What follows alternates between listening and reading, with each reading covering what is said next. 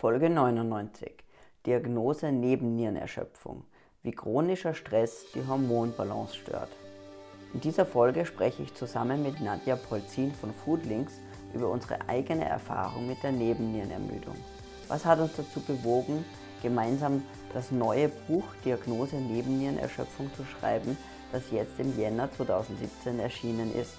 Du erfährst, warum Burnout nicht nur ein psychisches Problem ist, warum eine optimale Nährstoffversorgung so wichtig ist und auf welche Mikronährstoffe und Nahrungsergänzungsmittel du setzen solltest. Evolution Radio Show, dein Programm für evolutionäre Gesundheit, Training und höchste Performance. Herzlich willkommen zu einer neuen Episode der Evolution Radio Show.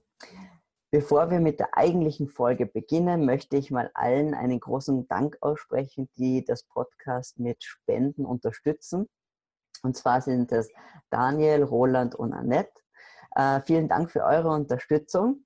Und wenn ihr jetzt auch oder wenn du jetzt auch ähm, die Evolution Radio Show mit einer Spende unterstützen möchtest, dann würde uns das sehr, sehr freuen und du kannst das auf evolutionradioshow.de. Da gibt es einen eigenen Spendenbutton und das Ganze wird über PayPal abgewickelt. Also man kann wirklich auch ganz kleine Beträge spenden, von einem Euro an angefangen. Und jeder Euro zählt. Ähm, ja, nun aber zur heutigen Folge. In dieser Folge habe ich Nadja Polzin zu Gast. Sie ist Gründerin von Foodlinks und sicherlich vielen ein Begriff und auch wirklich ein, eine treibende Kraft in der ganzen Szene. Und ähm, sie beschäftigt sich auch schon ganz, ganz lange mit äh, evolutionärer Gesundheit. Liebe Nadja, herzlich willkommen zur Evolution Radio Show. Hallo Julia, danke für die Einladung.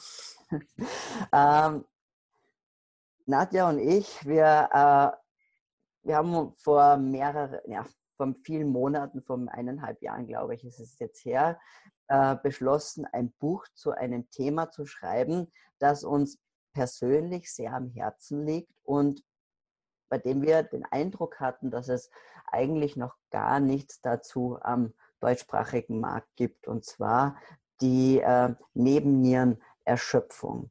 Und das Buch wird ab 15.01. offiziell im Handel erhältlich sein. Und der Titel ist Diagnose Nebennierenerschöpfung, wie chronischer Stress die Hormonbalance stört, Vitalität und Lebensfreude zurückgewinnen. Ähm, wir wollten in diesem Buch einfach über die Folgen von chronischem Stress aufklären, über die Nebennierenerschöpfung als solches aufklären, denn sie ist ja noch was sehr, sehr Unbekanntes. Bevor wir jetzt weitermachen, Nadja, vielleicht kannst du mal unseren Zuhörern und Zuschauern erklären, was ist eigentlich Nebennierenerschöpfung? Ja, das ist ganz einfach, Julia. Also die Nebennierenerschöpfung ist tatsächlich ähm, das, was wir in Deutschland häufig als Burnout bezeichnen. Kann man mal so kurz zusammenfassen. Es ist eigentlich das Zusammenbrechen des, des, äh, der Leistungsfähigkeit bzw. der Stressresistenz. Und ähm, ja, wenn jemand unter einer Nebennierenerschöpfung leidet, dann äußert sich das tatsächlich in dieser absoluten Erschöpfung und Müdigkeit und eben in diesem, in diesem Zustand, den wir als Burnout kennen, kann man so sagen. Dabei geht es in erster Linie um einen biologischen Prozess. Wir kennen den Burnout ja als psychologisches oder ja, ja eigentlich in erster Linie psychologisches äh, Symptom, was mit Verhaltenstherapie und psychologischen Sitzungen und Gesprächstherapie begleitet wird. Aber was viele nicht wissen, und das ist in Deutschland tatsächlich relativ oder im deutschsprachigen Raum relativ unbekannt, ist, dass es tatsächlich auch ein körperliches, eine körperliche Erscheinung ist, beziehungsweise auch ein körperlicher Zustand ist, ähm, in dem einfach die, die Hormonbalance aus, ja, in, aus den Fugen gerät, kann man sagen. Ja, das ist äh, eben, wie du sagst, das ist, glaube ich, eines der großen ich sage, Probleme und Stigmata gleichzeitig irgendwo, dass äh, ja, jeder, der irgendwie erschöpft ist oder müde, dass es einfach nur unter Anführungszeichen ein psychisches Problem ist und es auch als solches nicht wirklich von der Schulmedizin ernst genommen wird. Und ich denke auch, sowohl du als auch ich habe, haben diese Erfahrung gemacht, dass man ja eher mit, ja, mit Psychopharmaka vielleicht abgespeist wird und mit Stimmungsaufheller und dass man eben Psychotherapie gehen sollte, was sicherlich äh, nicht unbedingt schlecht ist, aber ja auch nicht der einzige Ansatz in dem Fall. Richtig, ganz genau. Ja, das ist das, was auch viele erleben, also auch von den Klienten und den Kontakten, die wir so haben. Die sagen, okay, der Arzt, der schickt mich jetzt tatsächlich zu. Ich habe aber nichts Psychisches, was häufig auch ein Trugschluss ist, das muss man ja. ehrlicherweise sagen. Aber ähm, es ist tatsächlich auch eine körperliche, ein körperliches Problem, ganz einfach, ja, ja richtig. Und so habe ich das auch erlebt. Also für mich selber war das, ähm, also der Zustand der Erschöpfung oder der Müdigkeit, der bei mir auch bis in die Depression eigentlich reinging, tatsächlich ein Erschöpfungszustand, zum, der auch hausgemacht war, auch hier im Kopf stattgefunden hat, ganz klar. Aber es ist eben nicht das Einzige gewesen. Da haben ganz viele andere Faktoren eben auch noch eine Rolle gespielt. Ja, für mich war irgendwie auch so ein fast ein Schlüsselmoment, muss ich sagen. Da, da war ich bei einer Internistin und habe eben alle meine Probleme so geschildert und sie schaut mich so an und sagt, ähm, Psychopharmaka kommen ja für Sie nicht in Frage, oder? also, also sieht man halt, das war auch einfach die einzige Option. Also ich habe auch keine Alternativoption bekommen. Ja? Und deswegen, fand ich einfach das schade und ich glaube oder ich hoffe, dass wir auch in dem Buch ähm, jetzt auch die Alternativen aufzeigen und sagen, zeigen, dass man was tun kann, weil es ist eine Funktionsstörung, die wieder rückgängig machbar ist durch entsprechende Intervention. Ja, richtig, ganz genau. Und die sind, äh, haben mit Psychopharmaka relativ wenig zu tun, um ehrlich zu sein. ähm, das ist tatsächlich so, dass die Ärzte sehr, sehr schnell dazu greifen, weil sie auch relativ hilflos sind. Das liegt zum einen an den Ärzten und an der Ausbildung der Ärzte, zum anderen aber natürlich auch an den Patienten. Wir haben äh, in Deutschland ja dieses Bild, das kennst du ja auch, die Leute wollen eine Pille und damit soll alles irgendwie vorbei und erledigt sein. Wir sind in den letzten 50 Jahren immer mehr in diese Richtung marschiert, dass wir glauben, dass wir mit Medikamenten irgendwie alles lösen können, was in unserem Leben so stattfindet. Und das ist eigentlich das, was so schade ist, was auch vielen ähm, tatsächlich den, den Weg zur Heilung oder zu einer Besserung echt verstellt, weil sie gar nicht, äh, gar nicht sehen, dass das gar nicht nur mit einer Pille getan ist, sondern dass vieles in ihrem Leben einfach auch dazu führt. Ja. ja dass sie, dass sie fertig sind. Also, um das mal so salopp zu sagen. Ja, und genau um da einzuhaken, was du jetzt gerade gesagt hast mit der Pille, ich glaube, das ist nämlich genau auch das, das Schlüsselwort oder Schlüsselelement ist, dass man sich bewusst sein muss, wenn man die, diese Nebennierenerschöpfung in den Griff bekommen möchte und man kann es in den Griff bekommen, dann ist es eben nicht mit einer Pille getan und vielleicht auch kein einfacher Weg, sondern ja. man muss wirklich viele Aspekte, und wir werden jetzt dann auch nachher noch darauf eingehen, welche Aspekte das alles sein werden, aber man muss auf viele Aspekte im Leben eingehen, bereit sein für Veränderungen, auch Änderungen oder Veränderungen durchführen, die vielleicht schmerzvoll sind oder auch ähm, anstrengend sind ja? Ähm, und vielleicht auch nicht gerade bequem, aber es ist, ja, und es dauert. Es ist einfach nicht, ich nehme jetzt was und morgen ist es gut, sondern es, es wird Wochen dauern, vielleicht sogar Monate, bis man sich wirklich erholt hat. Ja, absolut. Also das ist auch meine Erfahrung. Also allein diesen, diesen Umstand, wir brauchen ja, um eine Erschöpfungserkrankung tatsächlich auch behandeln zu können, müssen wir wissen, was der Stressor ist und ähm, was das Problem eigentlich ist, was uns so dermaßen belastet, dass wir unter chronischem Stress stehen. Was ist, was ist dieser Punkt? Und das ist manchmal gar nicht so einfach zu identifizieren. Und das alleine dieser Prozess kann schon Monate dauern, festzustellen, was macht mich hier eigentlich so fertig oder was ist ja. es eigentlich? Es ist schwierig oder es ist verhältnismäßig einfach, sage ich mal, wenn es irgendwelche Schwermetallbelastungen sind oder wenn die Ernährung ähm, komplett daneben ist, dann, dann kann man das relativ leicht rausfinden. Sobald es aber tatsächlich in diese psychologische Ecke geht, ähm, ist das ein Prozess, der, der wirklich schwierig ist, sich da auch mhm. selber genug zu reflektieren und vielleicht auch jemanden zu haben, der die richtigen Fragen stellt einfach und einen dazu bringt, dass man diese Veränderungen ähm, durchführen kann. Wenn der Stress ja zum Beispiel in der eigenen Familie stattfindet, dann kann man den nicht einfach ausschließen und sagen, also pass auf, das war's jetzt hier. Das sind unter Umständen tiefgreifende Veränderungen im Leben, die man durchführen muss. Und da kann man nicht erwarten, dass das von heute auf morgen erledigt ist. Genau. Genau, genau. Aber es gibt ja zum Glück auch da viele, wie soll ich sagen, viele Herangehensweisen auch mit auch so Stressoren, wie man eben Stressoren auch erkennt wie man sie vielleicht so umformuliert. Das ist ja oft auch nur eine Framing-Sache. Also wie sehe ich ein, also eine, ein, ein, eine, ein Problem, ähm, sehe ich es als Problem, sehe ich es als Herausforderung, ähm, wie ich dann damit umgehe. Und wie du ja. sagst, gewisse Faktoren in der Familie, ich meine, die kann ich vielleicht einfach nicht ändern. Und ja. kann natürlich nicht sagen, so, ich verlasse jetzt meine Kinder und meine Frau oder meinen Mann, weil er mich stresst. Außer es ist eine wirklich toxische Beziehung natürlich. Da muss man das ja. wirklich reevaluieren. Aber ähm, Kinder sind halt einfach anstrengend, aber man wird es jetzt nicht einfach aussetzen, sondern man muss es halt, ähm, sich anderweitig dem, dem Problem sicherlich nähern. Und da gibt es ja auch einige Techniken, wie man zum Beispiel ähm, ja, dieses ja. umformuliert und oder einfach sich versucht, in, durch andere, wie soll ich sagen, durch andere, durch Sachen wie Meditation oder Sport oder solche Sachen einen Ausgleich zu schaffen, um dann dem, dem Druck gewachsen zu sein.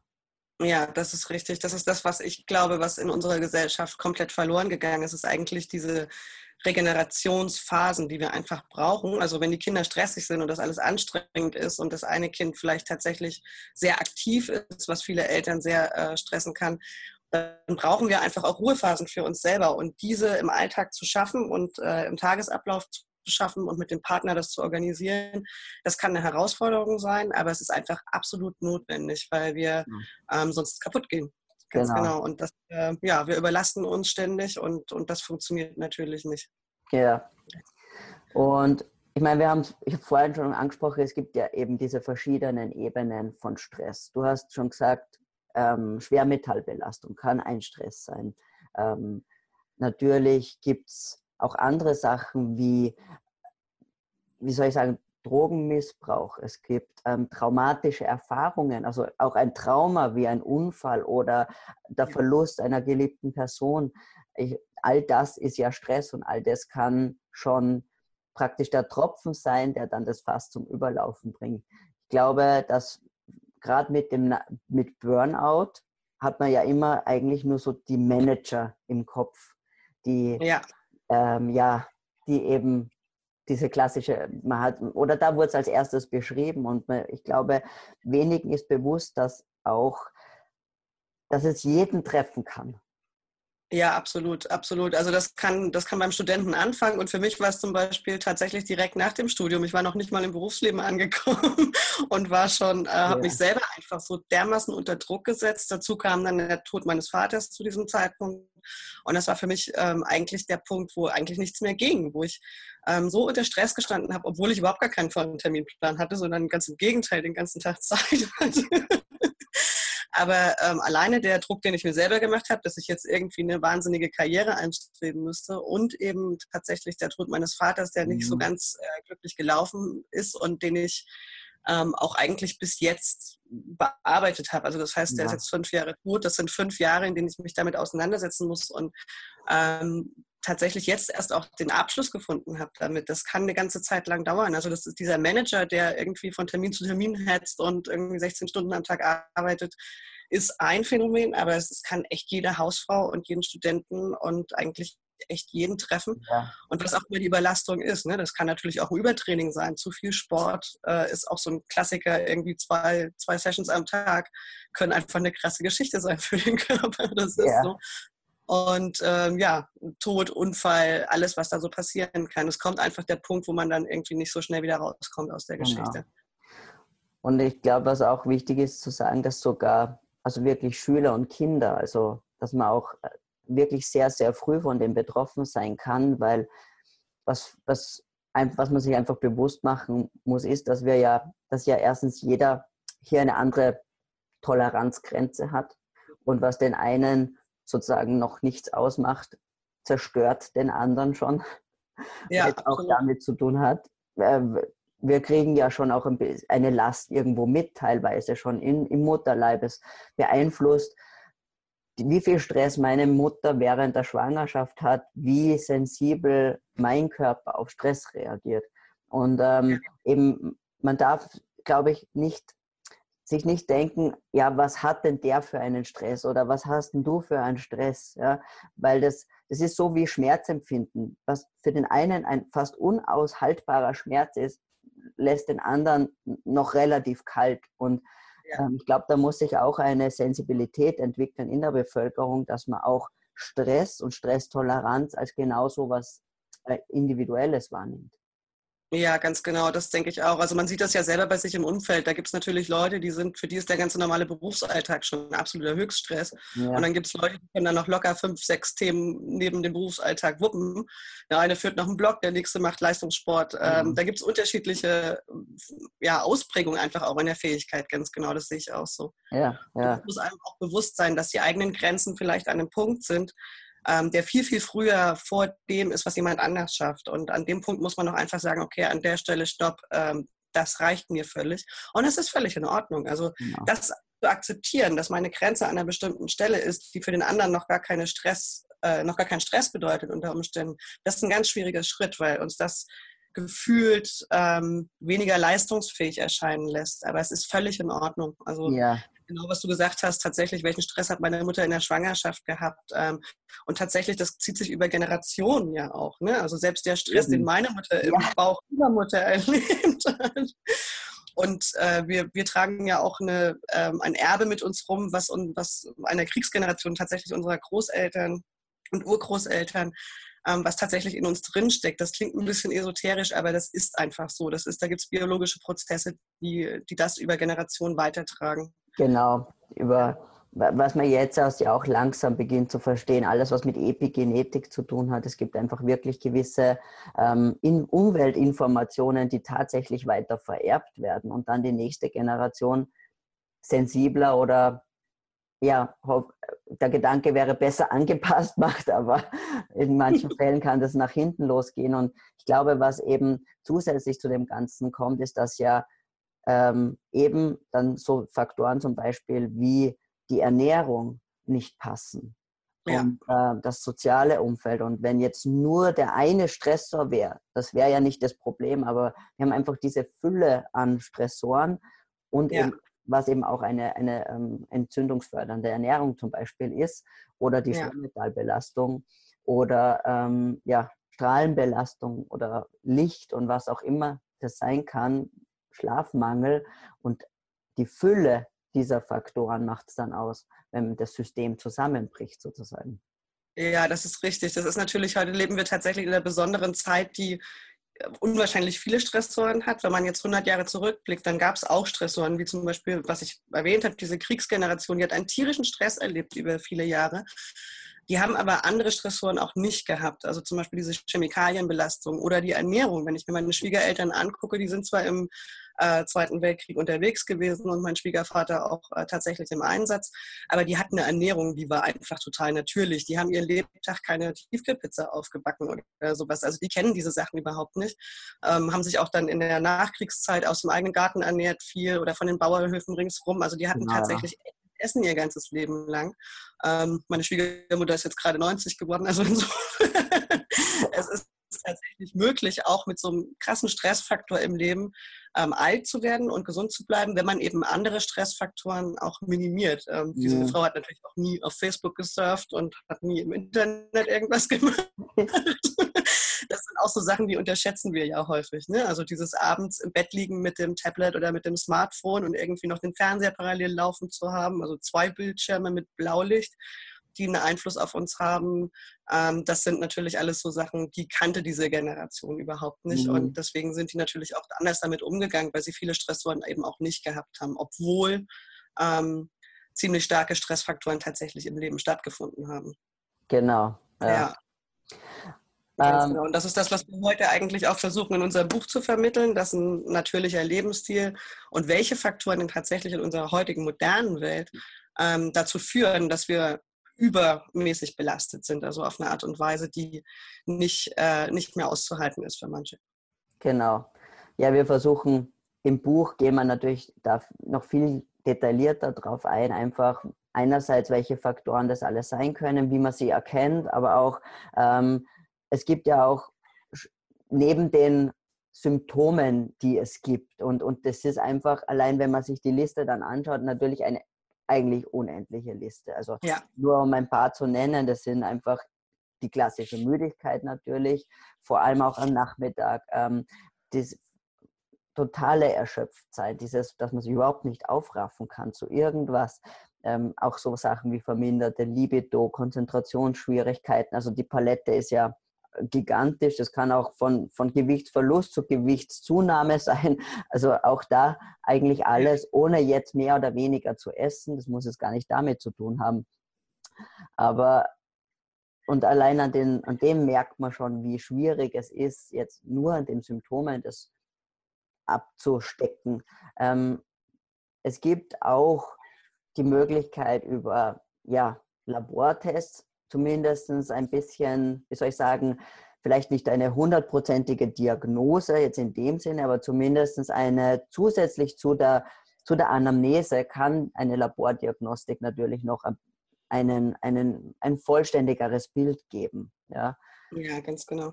Und da, und da, haben wir tatsächlich auch in dem Buch, ähm, es gibt einen sehr umfangreichen Fragebogen da drin, mit dem man schon so einen ersten Anhaltspunkt dafür kriegt, wie weit ist eigentlich dieses Stressthema bei mir fortgeschritten.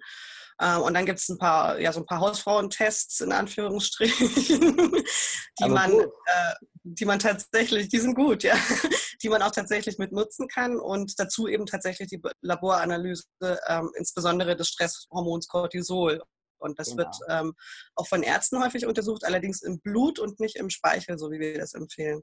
Genau, und vor allem wird es dann auch, also wenn es der Arzt nimmt, der nimmt auch nur einen Wert. Das ist halt, beziehungsweise im Urin wird es auch manchmal, ähm, ja. kann man es auch messen, aber das ist dann über 24 Stunden sozusagen. Und das gibt eigentlich nur eine Aussage, wenn man eine tatsächliche schwerwiegende Erkrankung hat, also zum Beispiel einen Tumor an den ja. Ja. Aber das würde eben nie etwas zeigen, jetzt in diesem, im, im Rahmen der Nebennierenerschöpfung, weil ja alles noch im physiologischen Rahmen ist. Aber wir wissen, es gibt immer ein, es gibt ein Normal und es gibt das Optimal. Und eigentlich ja. wollen wir ja uns im Optimum befinden. Wir wollen ja optimal sowohl von Nährstoff von der Mikronährstoffzusammensetzung zum Beispiel, von Mikronährstoffversorgung, als auch von diesen anderen physiologischen Werten. Und äh, ich bin mir sicher, das hat schon jeder mal gehört, wenn, egal welcher Wert das jetzt ist, ob das jetzt Hormone sind oder sonst was, er sagt, ja, ist eh normal. Aber ja. in dieser ja. Bandbreite, und es ist sicherlich ein Unterschied, ob ich unten an der Bandbreite bin oder oben an der Bandbreite. Und da ist eben die Speichel, na, also die Probe im Speichel vom ähm, Cortisol, Cortisol sicherlich sinnvoll. Vor allem nimmt man da ja auch dieses, also ein Tagesprofil, das sind dann fünf ja. Messungen und man sieht den Verlauf vom Cortisol und ähm, an, an, der Verlaufskurve sieht man einfach sehr gut, ob, ob da ein Problem ist, ob es vielleicht in der Früh zu niedrig ist und am Abend auf einmal hoch wird. Ich meine, das ist so ganz klassisch, ist dieses, die Leute kommen in der Früh fast nicht aus dem Bett und am Abend kommt das Energie-High sozusagen. Das ist ja, ähm, das ist eben was, was, was, was man ganz oft ja, beobachten kann. Und wo dann die Leute sagen, ja, ich bin einfach kein Morgenmensch. Aber das ist nicht, weil man kein Morgenmensch ist, sondern weil das Cortisol äh, durcheinander ist. Ja.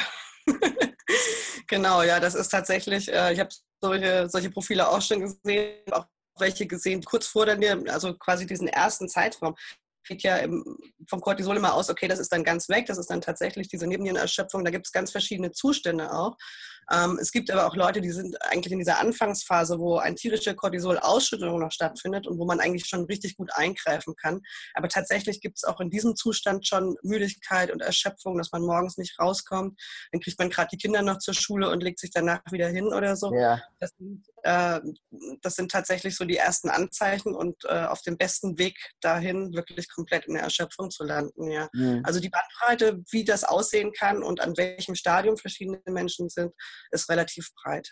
Ja. Das ist wichtig. Und was ich ganz wichtig fand, was du gesagt hast, ist tatsächlich dieses Optimum auch einer Nährstoffversorgung. Wenn wir uns dann im, im Blut nachher die, die Mineralstoffe und die Vitaminversorgung angucken, Da gibt es ganz unterschiedliche Bedürfnisse auch von Menschen. Und das, was wir heute als empfohlene Tageszufuhr von Vitamin C oder auch anderen B-Vitaminen und so weiter ansehen, das ist längst nicht für jeden optimal. Also das hängt ganz, ganz arg mit den, mit den äh, Lebensumständen zusammen, wie viel ich brauche.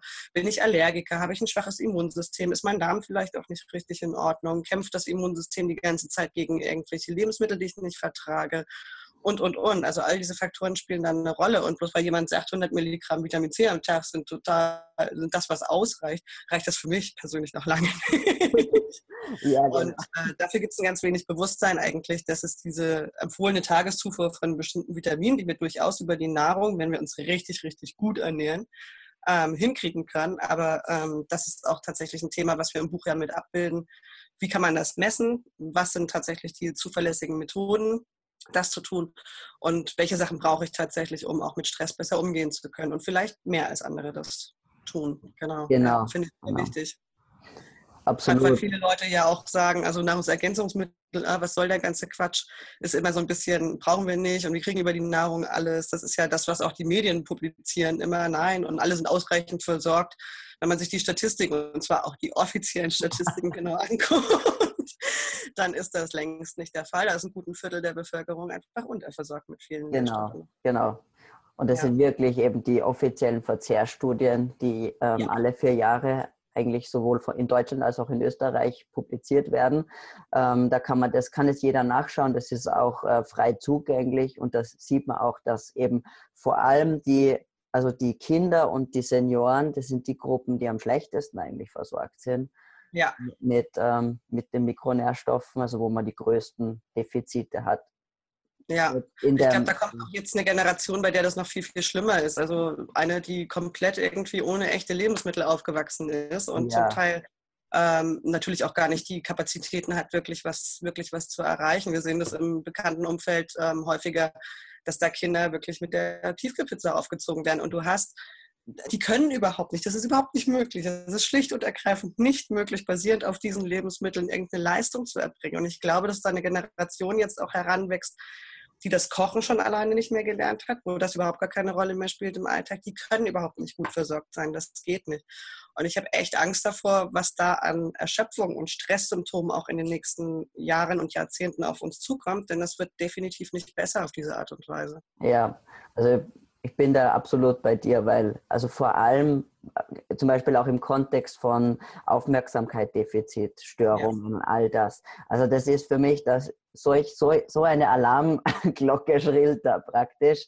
Weil ich denke mal, Kinder, die so eben, die sind kalorisch überversorgt, mikronährstoffmäßig unterversorgt, sie sind mangelversorgt, dann werden sie mit Zucker vollgestopft, also sind auf Kinder Red Bull sozusagen die ganze Zeit und müssen sechs, sieben Stunden am Tag sitzen ähm, ja. unter künstlichem Licht. Also eigentlich ein, auf Englisch würde man sagen, ein No-Brainer. Eigentlich, also würde man sich auf den Kopf greifen, denke ich mir. Ja. Und es ist sowas von vorhersehbar, warum ich so viele Kinder habe, die verhaltensauffällig sind, die Probleme haben, die Lernstörungen haben und so weiter und so fort. Ja, absolut, das sehe ich auch so, ganz genau. Und das ist schwierig, weil das so normal geworden ist, dieses Lebensumfeld, was wir haben, dieses super künstliche eigentlich. Also ich habe dieses Gefühl immer ganz besonders, wenn ich ins Gym gehe, im Fitnessstudio, komme ich mir total albern vor. Also ich, ich komme da auch nicht drüber hinweg. Ich habe diesen Gedanken seit Jahren, was machst du hier eigentlich? Das ist so lächerlich und so albern. Aber ich weiß natürlich, dass ich die Bewegung brauche, also muss ich da durch. Aber das Lebensumfeld, was wir haben, wir fahren mit dem Auto zur Arbeit, wir sitzen den ganzen Tag im Büro, wir sind überhaupt nicht in der frischen Luft, wir essen schlechte Sachen, ähm, die uns irgendwie gerade so am Leben erhalten, tatsächlich kalorisch okay sind, aber uns überhaupt nichts bieten. Und all diese Faktoren, dann sitzen wir vor den Rechnern irgendwie Dreijährige, die mit dem iPad umgehen können als ihre Eltern und sowas. Das, manche Leute merken gar nicht, dass das eigentlich mit dem, was wir sind, und das sind in der Essenz eigentlich Tiere, die in der Natur aufgewachsen sind und irgendwann ein Bewusstsein entwickelt haben. Ähm, es, es, hat damit einfach überhaupt nichts mehr zu tun. Das ist das, was uns äh, ja tatsächlich krank macht, ja. auf vielen Ebenen. Absolut, genau. genau. Ja. ja hast, du denn, Hm? Ja, hast du denn, welche Erfahrungen hast du denn gemacht, ähm, was das Thema tatsächlich Nährstoffversorgung, welchen Unterschied hat die Ernährung für dich denn gemacht? Für mich war es ein riesengroßer. Also für mich auch. Für mich war das ein wirklich ein Unterschied praktisch wie Tag und Nacht. Und ähm, es war von wirklich äh, ja auch depressive Verstimmung wirklich zu Tode betrübt, auf, auf einmal und auf, auf einmal positiv extrem positiv. Und das war sogar so, dass, dass das meinem Umfeld aufgefallen ist. Also ich, oh, ja. mein, mein Umfeld hat mich tatsächlich echt darauf angesprochen, was mit mir los ist. Ja, dann ist es eigentlich schon so weit, dass man ja, die Alarmglocken wirklich schrillen hört. Also, ja, also, und so, so intensiv war der Unterschied, dass meinem Umfeld aufgefallen ist, dass ich auf einmal wie eine andere Art, eine andere Einstellung tatsächlich zum Leben habe. Ja, Okay, das ist schon heftig. Ja, bei mir war es ähnlich. Ich war super aggressiv und ähm, das war eigentlich das, wo ich, also heute sind wir verheiratet, mein damaliger Lebensgefährte. ich, also ich kann gar nicht genug sagen, wie dankbar ich bin, dass er all diese Jahre durchgestanden hat, die er mit mir zusammengelebt hat und immer gesagt hat, du bist super aggressiv gegen mich. Das, also ich bin ja nun wirklich die Person, gegen die du nicht aggressiv sein solltest. Und da hat er natürlich auch total recht, ja, aber ich habe eigentlich über viele Jahre tatsächlich wie so eine Bedrohung auch irgendwie behandelt, was natürlich totaler Quatsch ist. Ich habe es ja. nicht so empfunden. Und ähm, er hat das, er hat mir eigentlich immer gesagt, irgendwas ist nicht richtig bei dir, irgendwas funktioniert nicht richtig oder ist, mhm. ist nicht okay, du bist so nicht. Und mhm. äh, mich hat die Ernährung einen riesengroßen Unterschied ja. gemacht. Tatsächlich ja. weggehen von, also A, Fertiglebensmittel natürlich, mit denen ich auch teilweise aufgewachsen bin, hin zu selber kochen und dann auch tatsächlich auf die Low Carb Ernährung und die glutenfreie mhm. Ernährung zu gehen, die wir im Buch ja auch näher vorstellen, also sowohl Paleo als auch nachher Low Carb, ähm, ist, ein, ist ein Unterschied wie Tag und Nacht ja. für mich. Stimmungsmäßig auf jeden Fall. Ja. ja. Also für, für mich war da vor allem der, die, der Schritt zu mehr Fett und weniger Kohlenhydraten und vor allem auch glutenfrei. Also das waren so die, die ein, einschneidendsten Erleb oder Schritte, weil gesund, also sozusagen, ich habe davor schon sehr bewusst gekocht und, und aber halt klassisch sehr low fat, sehr, also aber schon auch, auch glutenhaltige Sachen und solche, ja. Dinge gegessen, aber super low, low fat. Und ähm, für mich war obwohl ich da schon auch keine nicht wirklich Fertigprodukte und so gegessen habe, schon also verhältnismäßig, was man wirklich als gesunde Vollwerternährung ja, genau. bezeichnen würde. Selbst von dem war dann für mich dieser, dieser Schritt so extrem groß, weil man denkt, ja, okay, von einer total furchtbar schlechten Ernährung mit Sodas und, und Fertigpizza oder so, dann ist es ja wurscht, welche Ernährungsumstellung ich Passt, ja. Und das ist auch wirklich so. Aber ich bin ja von einer schon sehr guten, ähm, echten Traum-DGE-Vollwertkost sozusagen ja. umgestiegen auf LCHF und auf einen wirklich auf eine sehr auch ohne Milchprodukte und eine eher den Paleo-Ansatz von LCHF mit, mit hoch guten qualitativen Lebensmitteln, glutenfrei und alles. Ja. Und das war wirklich der, der Schritt einfach. Ja, ja. Das hört man ganz häufig in der Paleo-Community vor allem, dass das wirklich so ein, so ein großer Game-Changer für die Leute tatsächlich nochmal ist, ähm, diese glutenfreie Ernährung anzunehmen und dann für viele eben auch, also gerade Allergiker, wie ich das bin, auch eine milchfreie Ernährung. Und ähm, mit dem Fett sprichst du natürlich ein ganz wichtiges Thema an, auch was die Hormonbalance angeht. Das ist ja tatsächlich so, dass wir dieses Fett einfach brauchen, um Hormone produzieren zu können. Sie ähm, bestehen halt auch zu einem großen Teil aus Cholesterin. Und wenn wir das nicht aus der Nahrung aufnehmen, dann muss unser Körper das produzieren. Das macht er ja auch, wenn er gesund ist. Mhm. Ähm, aber wir brauchen es einfach. Also es ist echt eine gute Variante, ein bisschen Fett oder eigentlich gut Fett ja. tatsächlich in der Ernährung mit aufzunehmen, weil wir es einfach brauchen. Diese Diskussion, die gibt es eigentlich seit wir äh, Low-Fat kennen, schon im wissenschaftlichen Kreis, ist aber in der Öffentlichkeit im Prinzip nicht bekannt geworden. Das mhm. ist wirklich schade. Also da haben sich damals Leute durchgesetzt, ähm, die nicht so die optimalen Überzeugungen hatten, was ja. so die öffentliche Gesundheit angeht. Das ist richtig. Also ja. Vielleicht andere, andere ähm soll ich sagen, Interessen am Werk auch. Ja, ganz genau, kann man so sagen. Ja. Ist ja heute leider auch immer noch so. Also ich gucke immer noch in diese Zeitschriften, ähm, was so an Kochrezepten angeboten wird und auch diese Frauenzeitschriften Überall stehen noch die Kalorien dabei, die ja, wie wir wissen, auf hormoneller Ebene überhaupt gar keine Rolle spielen, die ja eigentlich ein Konstrukt sind. Genau. Und ähm, es geht immer noch darum, wie viel Gramm Fett sind da jetzt drin und ist das jetzt auch das richtige Fett? Und es gibt immer noch dieser, diese äh, Angst vor gesättigten Fettsäuren, wie wir sie zum Beispiel Butter finden, zum Teil propagiert. Und das ist schon eine Entwicklung, die wir ja, der wir ja hoffentlich ein bisschen entgegenwirken können. Hoffentlich, ja. Und ähm, ich meine, auch im Buch erklären wir das, gehen wir ja auch sehr detailliert auf diese Aspekte ein, so dass sich auch jeder wirklich, ja. weil es geht ja auch darum, es zu verstehen, warum ja. macht Sinn, warum brauche ich gewisse Nährstoffe, damit es mir auch gut geht, damit ich leistungsfähig bin, weil das ist ja nicht nur ähm, jetzt so aus der Luft gegriffen oder so, sondern es sollte ja auch wirklich erklärbar sein, was, wofür brauche ich, wie du sagst, Fett zum Beispiel im Körper. Und ja, richtig. Dass es einfach auch von dem her Sinn macht, die Ernährungsempfehlungen, wie sie im Buch eben dargestellt sind, mit sogar einem, einem ähm, Plan dabei, ein Beispiel Ernährungsplan mit Rezepten, wie man es mal umsetzen kann. Und ähm, so wie wir vorher gesagt haben, auch die Nahrungsergänzungsmittel spielen für, in manchen Bereichen einfach eine wichtige Rolle. Ja. Und das war für mich schon auch nochmal noch mal ein Schritt am Weg der Besserung sozusagen, dass ich auch erkannt habe, aha, welche, welche Nahrungsergänzungsmittel brauche ich tatsächlich. Und da, das ja. habe ich schon gemerkt. Also vor allem ganz groß war für mich B-Vitamine zum Beispiel. Ja, 12 B6. Für mich auch. Ja. ja. absolut. Die B-Vitamine waren bei mir eine absolute Veränderung. Also ja. das ging auch relativ schnell, muss ich sagen. Ähm, Vitamin D im Winter, das da, auch, ja.